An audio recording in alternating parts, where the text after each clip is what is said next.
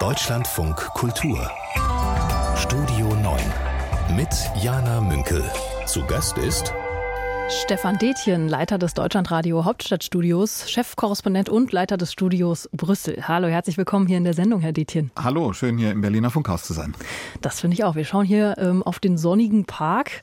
Das äh, macht ein bisschen Lust auf den Frühling. Der lässt sich jetzt nicht mehr so wegdiskutieren. Und heute ist außerdem 1. März. Wer ab heute im Krankenhaus oder im Pflegeheim jemanden besuchen möchte, der muss sich nicht mehr testen lassen. Ab dem 7. April fällt dann auch die Maskenpflicht in diesen Pflegeeinrichtungen weg. Äh, wie ist es denn bei Ihnen im politischen Berlin so rund um den Bundestag und wo Sie sonst so unterwegs sind, Herr Detjen? Tragen da noch Menschen freiwillig Maske? Spielt da Corona noch irgendeine Rolle? Also eigentlich kaum noch. Ähm, ich sehe ganz vereinzelt Leute mit Masken noch rumlaufen. Äh, gibt es. Auch bei uns im Hauptstadtstudio tragen noch einzelne Masken immer wieder. Wir versuchen da auch noch vorsichtig zu sein.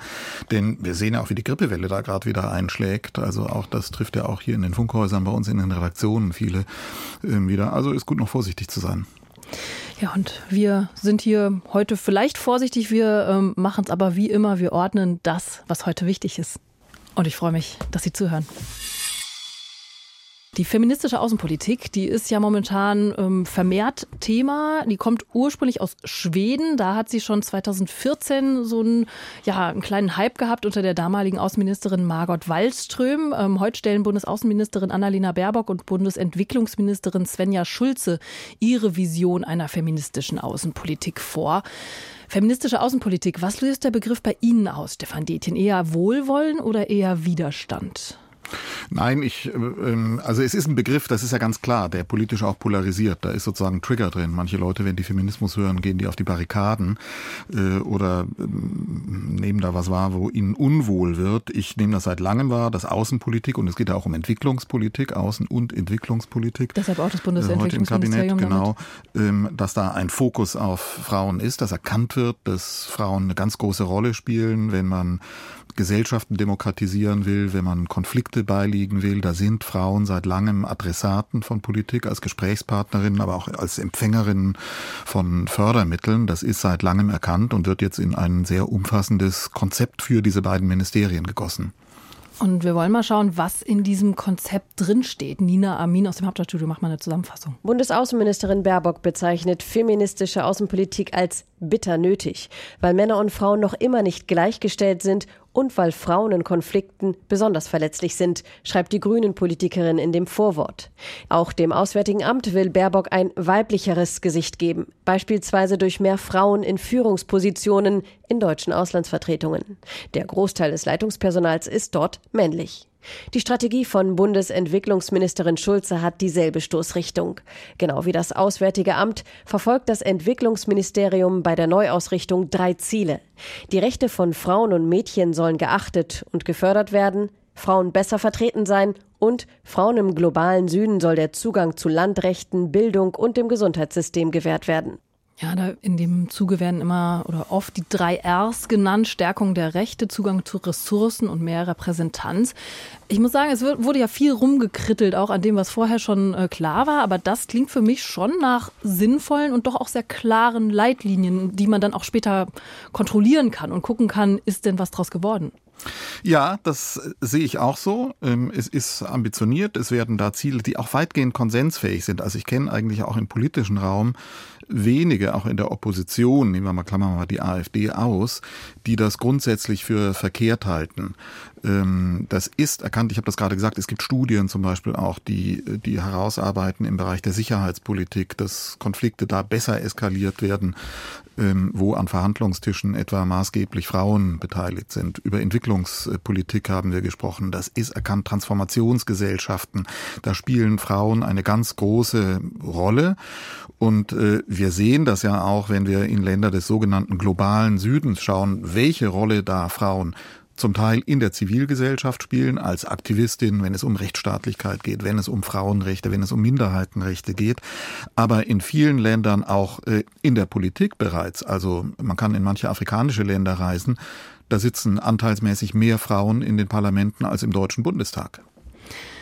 Was mich trotzdem beschäftigt, ist, ob hinter diesem Begriff dann wirklich, wie soll ich sagen, ähm, ein so umfassendes inhaltliches Programm steht, dass diese feministische Außenpolitik wirklich auch dann zum Beispiel in zwei Jahren zeigt, da ist was passiert. Also in Schweden zum Beispiel war es so, das war ein Konzept, das wurde auch überall äh, draufgeklebt sozusagen. Dann kam eine neue schwedische Regierung aus Moderaten, Christdemokraten und Liberalen und die haben den Begriff dann einfach wieder streichen lassen. Den findet man da jetzt nirgends mehr auf den äh, Internetseiten quasi der Regierung. Das heißt, äh, das spricht ja schon dafür, dass das äh, sozusagen ein Konzept ist, was man auch sehr leicht dann wieder abwählen kann. Ja, aber da geht es natürlich auch um strukturelle Veränderungen. Äh, und äh, das ist ja erwähnt worden gerade. Es geht zum Beispiel auch um Strukturen im Ministerien, um Parität bei Besetzungen von Posten. Ähm, da spielt das eine Rolle. Das geht bis dahin, dass Baerbock angekündigt hat, dass sie auf Delegationsreisen, das ist ja oft so, da reisen dann ähm, da reisen, äh, wenn sie ins Ausland reist, Parlamentarierinnen und Parlamentarier mit oder ähm, äh, manchmal Vertreter der Zivilgesellschaft, auch der Kultur, dass sie darauf achten will, dass das paritätisch besetzt ist. Damit liegt sie in einem Trend. Das ist jetzt kein alleiniges Markenzeichen grüner deutscher Außenpolitik. Also ähm, zum Beispiel die amerikanische Botschafterin hier, Amy Goodman, die legt Wert darauf, wenn sie in Veranstaltungen, in Gesprächskreise geht, dann wird da vorher gefragt, wie viele Frauen sind denn da? Ist das etwa hälftig besetzt? Und wenn man dann sagen kann, ja, das ist so, dann kommt die, hat man eher eine Chance, dass die Botschafterin kommt, äh, als wenn man sagt, das ist eine reine Männerrunde. Also da werden sich einige Herren etwas umstellen müssen.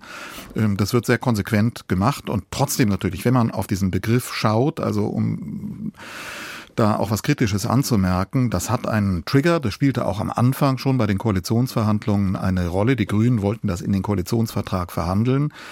Die FDP hat sich dagegen gesträubt, hat äh, gesagt, das ist uns, äh, uns gefällt der Begriff nicht. Dann kam als Kompromiss der englische Begriff rein. Wir verfolgen eine Foreign Feminist Policy.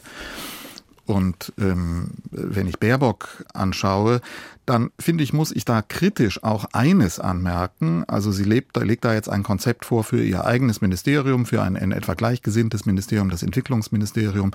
Das ist nicht so kompliziert. Der Anspruch dafür und das, was da jetzt äh, an, auch an Öffentlichkeitsarbeit damit verbunden ist, steht aus meiner Wahrnehmung nicht ganz im Verhältnis dazu. Und ich muss dann auch anmerken, wenn wir über grundsätzliche Weichenstellungen aus dem Außenministerium ähm, äh, sprechen und sehen, mit welcher Werf und mit welchem Engagement da heute dieses Konzeptpapier vorgestellt wird, dann muss ich zugleich auch anmerken, dass es diesem Ministerium zum Beispiel noch nicht gelungen ist, die von der Bundesregierung angekündigte Sicherheitsstrategie vorzulegen, die vor der Münchner Sicherheitskonferenz Mitte Februar vorgelegt werden sollte. Das ist nicht gelungen. Das ist nämlich etwas komplizierter. Da muss man dann wirklich verschiedene Ministerien zusammenbringen. Und ich hätte mir gewünscht, äh, dass die Außenministerin, das Außenministerium etwas mehr Mühe darauf verwendet, dieses wichtige politische Themenfeld voranzubringen. Etwas Ähnliches gilt etwa für die China-Strategie, die auch im Außenministerium koordiniert werden soll und nach wie vor nicht vorliegt. Obwohl ich, wenn ich Annalena Baerbock auch bei ihren Auslandsreisen beobachte, trotzdem den Eindruck habe, dass sie ja, wie soll ich sagen, auch in ihrer Repräsentanz, da wären wir wieder so bei diesem, was für ein Bild gibt man ab, schon auch äh, diesen Anspruch, den sie da jetzt vorstellt, auch zumindest versucht zu erreichen. Also sie geht da auf Frauen zu, sie äh, produziert tatsächlich Bilder eben auch viel mit Frauen, eben eher nicht mit äh, männlichen äh, Bürgern, die sie dort trifft. Das heißt, ähm, sie versucht aus meiner Sicht schon diesem Anspruch gerecht zu werden. Ja, aber äh, das, was Sie da jetzt ansprechen, das ist natürlich eine, eine Sprache der Bilder. Da ist Annalena Baerbock ohne jede Frage eine Meisterin der, Produ der Produktion von solchen Bildern, die eine Botschaft natürlich auch transportieren, wenn man das erlebt. Sie produziert und ihr Team produzieren diese Bilder sehr, sehr bewusst. Da werden Reisen, Besuchsstationen sehr auch daraufhin geplant und konstruiert, dass da gute Bilder entstehen. Und das sind dann häufig die Bilder der Bundesaußenministerin mit Frauen in Afrika, in Indien, mit Bäuerinnen, mit Bäckerinnen. Das kann sie sehr authentisch auf diese Menschen zuzugehen, aber es hat immer auch ein äh, ein Moment der, ich will nicht sagen Inszenierung, aber der gesteuerten Bildsprache, die da verwendet wird. Und deswegen ähm, würde ich nicht davon ablassen, diese Ministerin und das Ministerium eben auch daran zu messen, was es im Bereich der harten, schwierigen Diplomatie leistet. Und das gilt dann für Bereiche wie sozusagen regierungsinterne Diplomatie, was die eben erwähnten Konzepte angeht, schwierige Themen wie die Sicherheitsstrategie, brauchen wir einen Bundessicherheitsrat, China-Strategie, wie gehen wir mit diesem Land China um, das sind bedeutende Themen, aber ich würde sagen kompliziertere Themen als ein solches Thema wie jetzt Grundsätze der feministischen Außenpolitik zu Papier zu bringen. Die Ampel gibt in den vergangenen Tagen nicht gerade ein harmonisches Bild ab. Es gibt ziemlich viel Streit bei einigen Themen, vor allem was die Energiewende, die Energiepolitik angeht. Robert Habeck will zum Beispiel Gas- und Ölheizungen möglichst schnell loswerden. Ab 2024 sollen, wenn es nach ihm geht, nur noch äh, klimafreundlichere Heizungen eingebaut werden können. Und die FDP widerspricht da ziemlich scharf. Äh, der klimapolitische Sprecher äh, Michael Kruse zum Beispiel spricht von einer Verschrottungsorgie.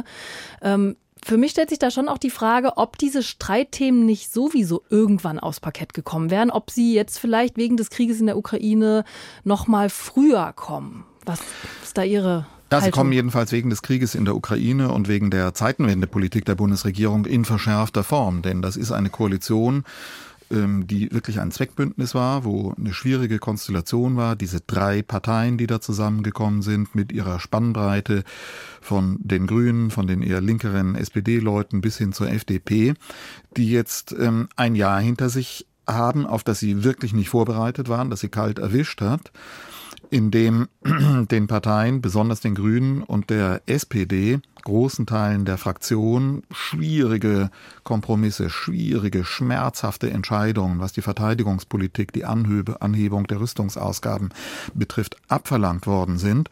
Und insofern gibt es da äh, Zeichen der Erschöpfung, aber auch ein starkes Bedürfnis, jetzt wieder Profil zu gewinnen. Und äh, das betrifft natürlich in besonderer Weise die FDP, die jetzt schwierige Wahlniederlagen eingefahren hat. Die sieht, sie muss sich da profilieren in einer Fraktion, in einer koalitionsinternen Außenseiterrolle. Und das spitzt jetzt gerade natürlich die Konflikte mit den Grünen zu. Was ich interessant finde, ich lese jetzt ganz viel von, das ist ein handfester Koalitionskrach und das äh, wird ähm, eben medial schon auch ja sehr zugespitzt berichtet. Ähm, ich frage mich aber, ist das eine andere Qualität von Krach als eben üblich in einer Koalition mit drei beteiligten Parteien, ähm, die auch noch diese Krisen zu handeln haben? Nein, das sind im Moment sind das sehr gesteuerte und gemanagte Konflikte, die jedenfalls auf der Spitzenebene ähm, sehr gezielt ähm, angelegt sind und auch gesteuert werden. Wir haben das in der äh, Koalition ja aber auch schon erlebt, wie so ein Konflikt, wenn er gerade auf der Spitzenebene ähm, äh, pointiert wird und äh, ganz gezielt dort ausgetragen wird, wie der dann auf einmal nicht mehr steuerbar wird. Das war bei der Frage der Verlängerung der Laufzeiten der Kernkraftwerke, als dann der Bundeskanzler mit seiner Richtlinienentscheidung, mit einem Brief das ganze Ding mit seiner ähm, einmaligen Autorität als Bundeskanzler geregelt hat. Ähm, da haben ja viele damals gesagt, das kann, kannst du nur einmal machen, das geht nicht oft. Ich glaube eigentlich immer genau das Gegenteil. Das kann der sehr oft machen. Diese äh, Kompetenz des Bundeskanzlers, die ist ja nicht limitiert im Grundgesetz.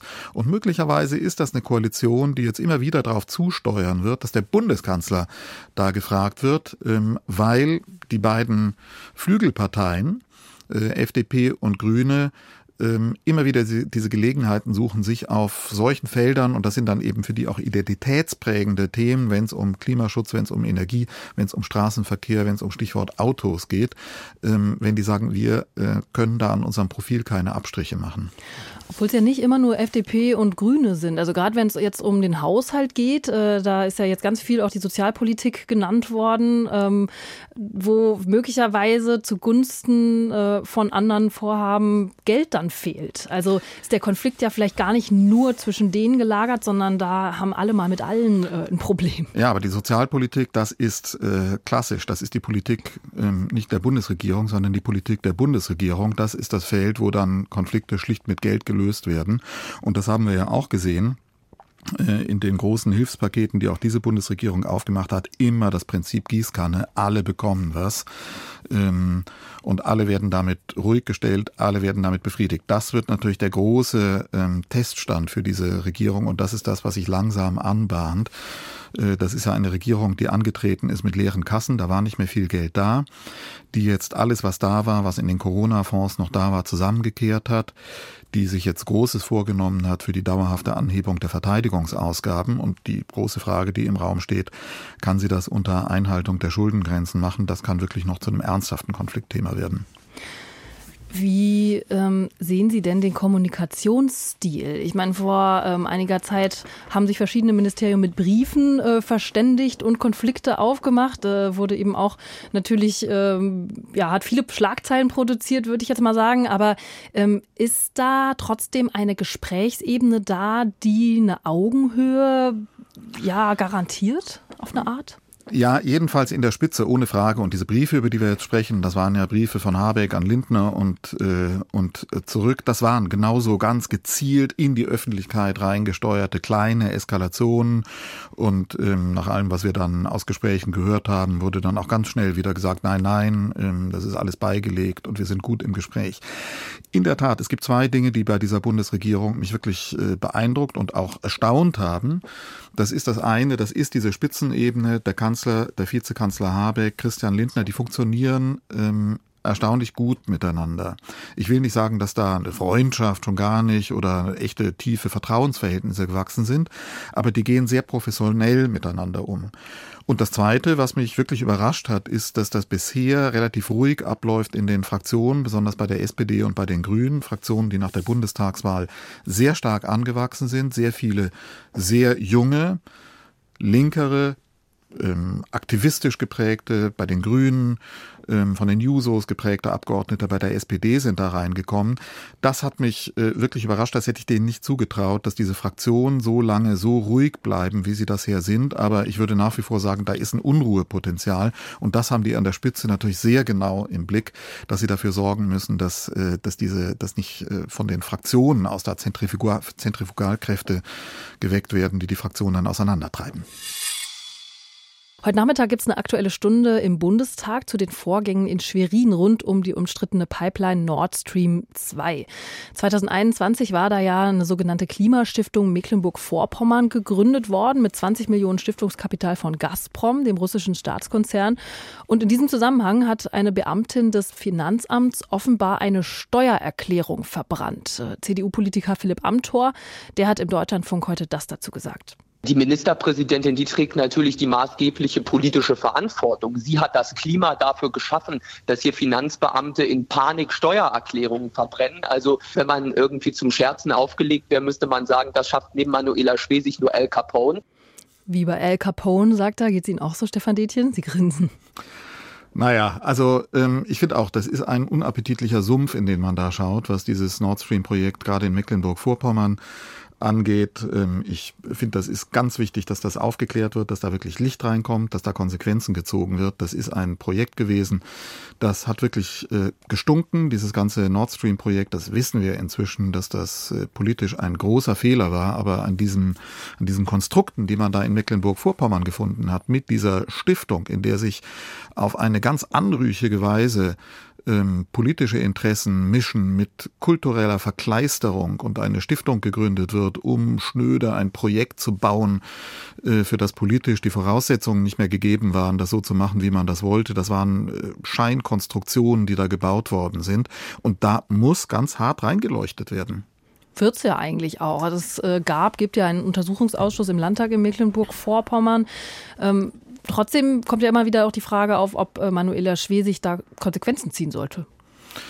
Ja, ob, das ist die Frage, ob sie zurücktreten sollte. Das müssen die in Mecklenburg-Vorpommern ausmachen. Aber ich finde, es geht wirklich darum, da hat die SPD ganz besonders was aufzuarbeiten. Das ist etwas, was tief in der Tradition, in dem Denken der Partei verwurzelt ist. Dieses äh, romantisierende, realitätsferne Verhältnis zu Russland, das man da aufgebaut hat, das sich dann in Mecklenburg-Vorpommern ähm, mit bestimmten ostdeutschen Mentalitäten gemischt hat, dann in diesen, tja, ich glaube, man kann das gar nicht anders sagen, in diesen äh, Filz hineingemündet ist und ich und das ist ja das, das Spezifische ist ja, dass das ein Filz ist, wo es jetzt nicht primär nachweisbar ist, dass da Menschen sich bereichert hätten, sondern wo es darum ging, eine irregeleitete politische Vorstellung, eine irregeleitete Vorstellung äh, von Russland, von der Art und Weise, wie man mit dieser Diktatur umgehen soll, äh, umzusetzen und das da sind wir wirklich in, in brutaler Weise drauf gestoßen worden, welchen Illusionen man sich da hingegeben hat. Und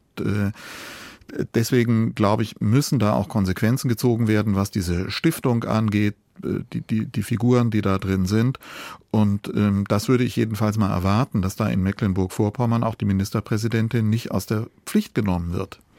Sie haben jetzt die SPD als Partei gerade schon angesprochen. Ähm, ich habe noch mal geschaut, wer da sich eigentlich in den letzten Monaten auch noch mal zu diesen deutsch-russischen Beziehungen oder der Sicht der SPD darauf geäußert hat. Ähm, Im Herbst hat SPD-Chef Lars Klingbeil äh, zum Beispiel gesagt, und allgemein findet man nicht so viel, weil das natürlich für die Partei kein rühmliches Thema ist. Äh, der hat aber im Herbst ähm, bei einer Veranstaltung gesagt, dass die SPD wirklich viel stärker auf die Partner in Osteuropa hätte hören müssen und hat auch verlauten lassen, dass die SPD dabei ist, jetzt ihre Außen- und Sicherheitspolitik äh, bis zu ihrem Parteitag Ende 2023 ist der neu zu definieren. Ähm, wenn Sie jetzt äh, Spin-Doktor der SPD wären, was wäre denn da wichtig? Was muss die SPD tun, damit da wirklich auch. Äh, ja, ich, ja, ich fand diese, diese Rede von Klingbeil, das war eine eindrucksvolle Rede, die, die war von Selbsterkenntnis, von Selbstkritik geprägt, aber das muss sich jetzt eben in der Realität bemessen, wie diese Partei damit umgeht mit ihrer Vergangenheit, welche Rolle Figuren wie Egon Bahr oder ähm, was die Auseinandersetzung mit der Ostpolitik, in, mit ihren Licht- und mit ihren Schattenseiten, ähm, mit, den, mit den großen Leistungen der Willy Brandtschen Ostpolitik in der Nachkriegszeit, aber auch mit den Verfehlungen in der Verlängerung ins 21. Jahrhundert hinein. Ähm, das ist ein Thema, das betrifft aber natürlich nicht nur die SPD, das ist ja Geschichte der Bundesrepublik gewesen. Äh, das ist eine gesellschaftliche Aufgabe, sich damit zu beschäftigen. Und ich finde, ich würde auch darauf hinweisen, das betrifft zum Beispiel auch die Kultur. Da hat es ja auch Verflechtungen gegeben. Ich erinnere mich vor etwa etwas mehr als einem Jahr war ich mit Annalena Baerbock zum Antrittsbesuch in Moskau. Das war ihre erste Begegnung mit Sergei Lavrov, auf die wir damals alle geschaut haben. Bevor sie zu Lavrov gegangen ist, ist sie in die Tretjakow-Galerie gegangen zu einer Kunstausstellung. Diversity United hieß die. Das war genauso ein anrüchiges Projekt von einem privaten Kunstinvestor Walter Smerling auf die Beine gesetzt, in Berlin gezeigt. Schirmherrschaft von Wladimir Putin, Walter Steinmeier, Emmanuel Macron. Das ist alles noch gelaufen in, in, diesem, in dieser üblen Mischung aus Kommerz, Kultur, der äh, romantisierenden Vorstellung, man könne da mit diesem Regime unter Schirmherrschaft Wladimir Putins ähm, äh, Kulturaustausch betreiben und Annäherung betreiben, während zur gleichen Zeit schon an der Grenze zur Ukraine die Vorbereitungen zum Angriff liefen und die amerikanischen und britischen Heim Geheimdienste äh, den, in den europäischen Hauptstädten die Tür eingerannt äh, haben und gesagt haben, macht euch keine Illusionen, da wird ein Angriff stattfinden. Heute ist Welttag der Komplimente. Herr Dietchen, was war denn das schönste Kompliment, das Sie mal bekommen haben? Ich nehme an, das Schalkompliment von eben von mir war es nicht. Na, made my day. ähm, nein, es ist kalt draußen, deshalb habe ich einen Schal angezogen, weil ich leicht, weil ich weiß, ich werde leicht erkältet und erwärmt mich schön hier in diesem schönen Studio und in dieser angenehmen Atmosphäre im Funkhaus Berlin und in dieser Sendung ganz besonders. Mir macht das immer Spaß, hierher zu kommen. Also Kompliment ähm, zurück und das schönste Kompliment im Leben. Na, ich glaube, die schönsten waren von meiner Familie, von meiner Frau und meinen Kindern. Das ist doch schön, wenn man da direkt ein paar im Kopf hat. Was macht denn für Sie aber ein gutes Kompliment aus? Also reizt da zu sagen, ah, schöner Schal, na, das ist schon ganz schön. Das sind ja die, die schönen Dinge, die im Alltag manchmal passieren, die unserem Umgang auch im sozialen, im direkten Zusammensein so ausmachen. Das lernen wir jetzt auch wieder zu schätzen, wo wir uns direkt sehen, wo wir uns hier in einem Studio direkt gegenüber sitzen und vorhin auch gesagt haben, als ich hereinkam, das ist schön, wenn man hier direkt zusammen sein kann. Und ähm, das ist mir immer wieder aufgefallen, so wirklich die, diese kleinen Begegnungen, die sich nicht durch eine Videokonferenz ähm, ersetzen lassen, die eben auch darin bestehen, sich mal ein Kompliment zu machen, sich zu sagen, hast du gut gemacht, ähm, hast einen schönen Schal heute. Schade, das bezog sich jetzt nicht auf mich. Ich habe einen Rollkragenpulli, also keinen Schal heute an. Auch ein sehr schöner. danke, danke. Das mussten Sie jetzt nicht sagen. Aber ja, sowas entwickelt sich ja dann manchmal, ne? dass man ähm, aber dann so ein Kompliment, wenn man es dann nicht ernst nimmt, wenn man es nicht schafft, einfach zu sagen, danke und äh, ein bisschen vielleicht stolz drauf ist, dass äh, Komplimente da dann auch so eine Art Entwertung ähm, erleben. Also ich äh, sehe das ganz viel im Kontext der sozialen Medien. Da äh, ist man ja quasi so auf äh, Dauerkomplimente aus, so ein Like nach dem anderen. Und äh, mir fällt gerade in letzter Zeit ganz oft auf, dass, dass da dann auch ähm, ja die Werbung sich das zunutze macht und zum Beispiel Dinge bewirbt mit, da hat mich ganz oft jemand drauf angesprochen. Also, dass das so zu einer Dauerwährung wird, die's, die dann aber das einzelne, ah, schön, dann doch wieder ein bisschen weniger wert macht. Ja, das stimmt. Ich finde das eine gute Beobachtung, aber ähm, äh, auch da würde ich wieder sagen, das macht ja genau den Unterschied aus zwischen dem wirklichen Zusammensein. Also vielleicht ähm, kommt mir jetzt so, wenn wir drüber sprechen, ist das tatsächlich äh, wirklich was, was sich im Wert des unmittelbaren Zusammenseins so ganz besonders ausdrückt und was auch nicht ersetzt werden kann. Also sich in die Augen schauen, sich gegenüberstehen und ähm, sich dann Wertschätzung auszudrücken in einer Zeit, wo wir, wenn wir über soziale Medien reden, ja auch wirklich erleben, wie ähm, wie wir mit unglaublich viel Aggression auf allen Ebenen, auf der unmittelbaren Ebene des Austauschs, aber dann bis in die Welt hinein konfrontiert sind und auch das dann nochmal einen ganz besonderen Wert hat, freundlich miteinander zu sein, sich das Leben mal schön zu machen, sich das Leben angenehm ähm, zu gestalten, beziehungsweise den anderen, ähm, den anderen eine Freude im Leben zu machen. Wenn ich so auf die politische Bühne schaue, ähm, ich habe auch versucht rauszufinden, so was vielleicht äh, Komplimente in der Politik, ernst gemeinte Komplimente in der Politik in letzter Zeit hätten sein können. Ich muss sagen, ich bin eigentlich immer nur auf Beleidigungen gestoßen. Also der hm. ehemalige ukrainische Botschafter Andriy Melnik hat den Bundeskanzler Olaf Scholz zum Beispiel mal eine beleidigte Leberwurst genannt.